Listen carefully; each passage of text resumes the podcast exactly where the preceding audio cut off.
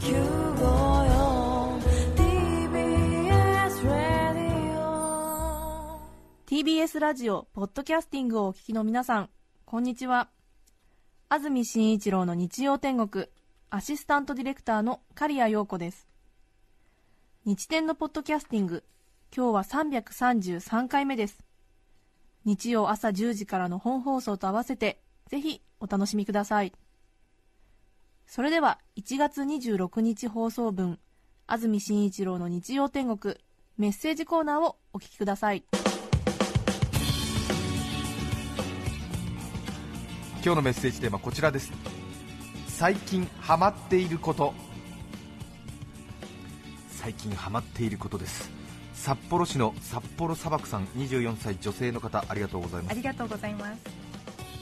いただいたハガキと切手も嬉しく何度も見返しています。ありがとうございます。がとうございます。そうなんですよ。切手もちゃんと選んで貼ってますからね。大変なんですから。その切手の整理に私忙殺されますから、放送終了後5時間ぐらい黙々とその切手の整理をしていたことがありますから、ね、最近はその切手の入手方法もなかなか凝ってまいりまして。私たちは結構その皆様にお出しするハガキに貼る切手も凝っておりまして、皆様方から寄せられたメッセージに沿ったものや皆さんの近況に即したあ切手を貼るというその有志家としてのそのなん上質なたしなみを皆様にも喜んでいただくべくそういう作業をしているんですけれども、なかなか過去に発売された記念切手、今は廉価で販売されておりますので、そういうこともありまして、潤沢に使うことができるんですけれども、なかなかこうやっぱり流通が一定していませんので、都内の金券ショップやそういうホビーショップなどでの記念切手はもうすでに購入済みのものが多いんですね。もう私たちは今、衝撃の事実ですけれども、オークション、しかも本格的なオークションで記念切手を落札しておりますからね、そこまで、もう完全にそのプロが、あのオークションというか、えー出品したり落札したりするっていういわゆるその中古車のあれですね、売買会場みたいなところがあるんですけども、本当のもうプロが集まる切手のオークションで、えーそこにも参加して25万円とかで落札してきますから、ものすごい量落札してきますから、これまたいずれゆっくりお話しする時期が来るんじゃないかなと思うんですけど。びっくりしますから、えね。ーそして大体ああの本格的な業者は大体額面の0.81ぐらいの額面で入札をしてきてやっぱりプロなんでその利益が出ないと分かった時点で札を下げるんですけどもその利益が出なくなった1毛差とか2毛差ぐらいの時に日曜天国がバーンと札を上げるという、えーでたまに間違えて落としちゃうみたいなことがあって大変ことになっておりますけれども。ねはい。楽しくやってますよ。はい。話が長くなりましたけれども。最近ハマっていること、はい。ポエムを集めることにハマっています。例えば高級マンションの広告で安らぎを極めた真の横須賀へなどと書いてあるとあ。つい読み返してしまう方も多いと思います。こういったポエムをひとときの娯楽として楽しんでます。ポエム。ポエムっていうかキャッチコピーだろうね 企業の採用ホームページはポエムの宝庫です。あ来たれがむしゃら人間。や 世界に羽ばたけオンリーワンなどは メモとして飲み会のちょっとしたネタになります。さて集めたポエムの中で最近特にハマっているのは高校総合体育大会のスローガンです。高校総体。高校総体ですね。高校総合体育大会のスローガンです広告とはまた違った見返りを求めない素朴な感じがグッときますー。お気に入りは平成19年佐賀県夏大会。この夏佐賀に黄色の風が吹く。平成5年栃木県夏大会。輝いて見せてください。青春の汗 in 栃木です。これらを手帳に書き留め仕事に行くのが辛い朝に読み返します。社会の片隅で私は今日も戦いますよくできた人ですね。上記のキャッチコピーは一部改変しており特定の企業を貶めるものではありません。ああ。なるほどね。抜かりなく。ね、ええ。えこの人はちょっとなんかプロの香りがするね。えそうですね。うん。そうですね。黒と黒人っぽいね。なんか多分そういう仕事をしてらっしゃるでしょうねきっとね。アンテナが高い。はい。へへえ面白いですね香川県丸亀市の豆さん29歳女性の方ありがとうございます。今現在ハマっていることは寝転がって靴下を履くことです。寝転がって靴下を履くとバカバカしくて楽しくなってしまいます。ゆらゆらとゆりかごのように体を動かしながら履くとなお一層愉快になれるのです。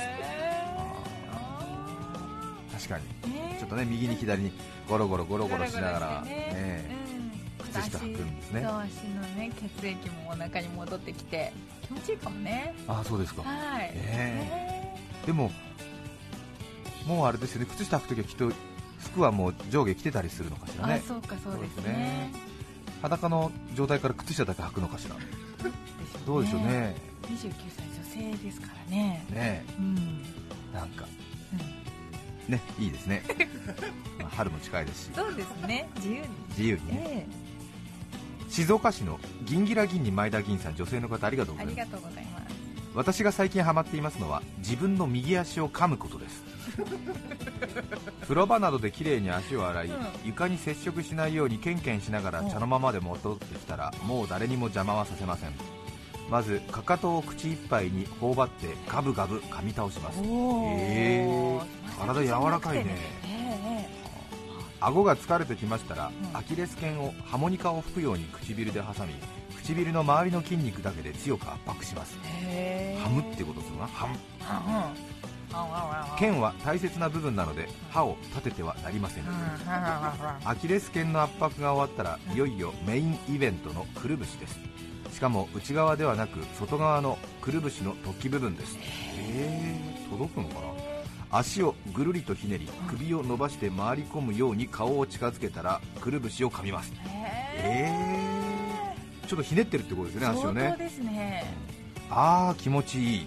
何の味もいたしませんがきっと何か猫にマタタビ的なものが分泌されているに違いありません。なぜ足だったのかと思い返すに柔軟運動の最中にうん。唇がかかとに接触したのが原因だったのではないかと思うのです。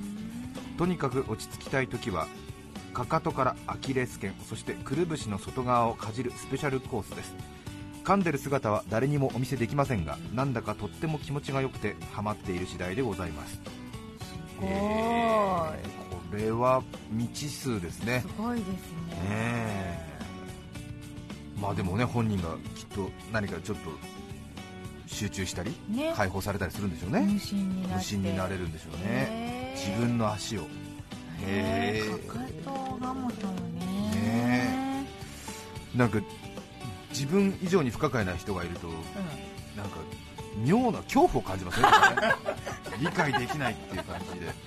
ああそうですか。この静岡の銀ギラ銀に前田銀さんって最近最近ね。飛ばしてるんですよ。ね飛ばしてますよね。危ない危ない。そうそうそうそうどうしたんだろう。ね。え。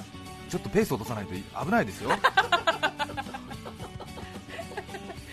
でも切れてますよ。出てるかもうなんか毎回毎回なんかぶっ飛んだ、はあねえ大丈夫かしら？うん。長くお付き合いいただきたいのでえもうちょっとペース落としたらいいと思いますよ。えご無理のないご無理のないように。川口市のラーメン大好きさん53歳男性の方。ありがとうございます。最近ハマっていることは妻に可愛いということです反応が面白いのです。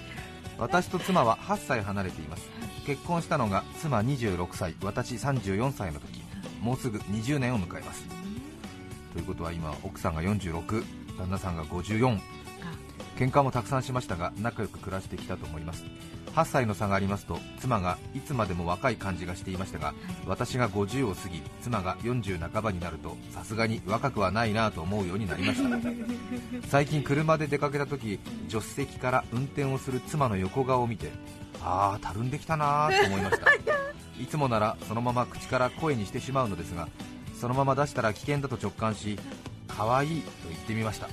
するとどう感じたのか照れているんですなんだか嬉しそうに見えたのでちょくちょく可愛いとか美人だねとか言っています。おばさんになり始めた妻がその言葉を否定もせずにニコニコするのが楽しくて気も可愛いって言うんでしょうかね。しばらくは遊べそうです。ひどいね。ひどいよ。そっかー。でもいいかなそうですよ。褒め,、ね褒めるんですよ。そうですよ。とにかく褒めるんですよ。そうですそうです。んうんうん。川崎市高津区の和さんさん37歳男性の方ありがとうございます。私事ですが35を過ぎたくらいから急に寒がりになりました。冬の寒さに耐えられないのです。中でも夜寝る時の布団の寒さ冷たさが独り身の寂しさもあってか特に耐えられないのです。冬の夜にハマっているのが湯たんぽです仕事から帰宅すると夕飯を食べながらお湯を沸かし湯たんぽにお湯を入れすぐさま布団の中にセットします。湯たんぽね今人気ありますよそうねですよね。私一昨年ぐらいなんか品切れになっちゃったりとかしてすごい湯たんぽブームありましたそうねエコだしね。いいですよね。はい。2 3 0分ごとに湯たんぽの位置を少しずつ布団の中で移動させながら布団全体を温めます。あそしていざ布団に入ると言うまでもなく布団全体がポカポカこの世の幸せが待っています。ーはい。しかしここで問題があるのです。湯たんぽ愛好家は誰しも経験していると思いますが寝ている間に湯たんぽを足毛にしてしまい布団から出してしまうことがあるのです。これは温めてくれる湯たんぽさんに大変失礼なこと私はこの失礼をしないために湯たんぽを布団の中央部に配置し布団から出ないように細心の注意を払って眠るのですがえ。その結果湯たんぽを守るために私の体が布団から出ていることがままあり湯たんぽは温かいままですが私の体は冷え冷えしているのが今後の湯たんぽ道の課題です。あわかりますよ。ねちょっと緊張感が走っちゃうんですよね。なんかね。大事にするあまり。そうかリラックスしきれないとリラッねクスしきれない。へ湯たんぽを守るために自分の体が外に出ちゃってる湯たんぽ様に失礼のないように。うん。湯たんぽ道っていうのがねあるんですね。いやでも大事なことですよ。はいそうですね。杉並区のごまりんごさん40歳女性の方。最近ハマっているのははい道作りです、道を作る道作り。へ向かいに立っていたアパートがなくなり現在目の前には空き地が広がっています。ーはい。アパートの外周に沿って敷石がポツポツありますが真面目に敷石の通りに歩くよりも斜めに通った方が早いです。あそうね今空き地になってるんですーからね。ね。昨年は空き地の雑草が生い茂り2階の高さに届くほどで九万鉢まで来ていました。春が来る前に草との戦いを制するには今私が人道を作らなければとは勝手に盛り上がり行き帰りに草を踏んでいます。昨日は自転車でも踏みました。うまくいくといいのですが。踏みしめて。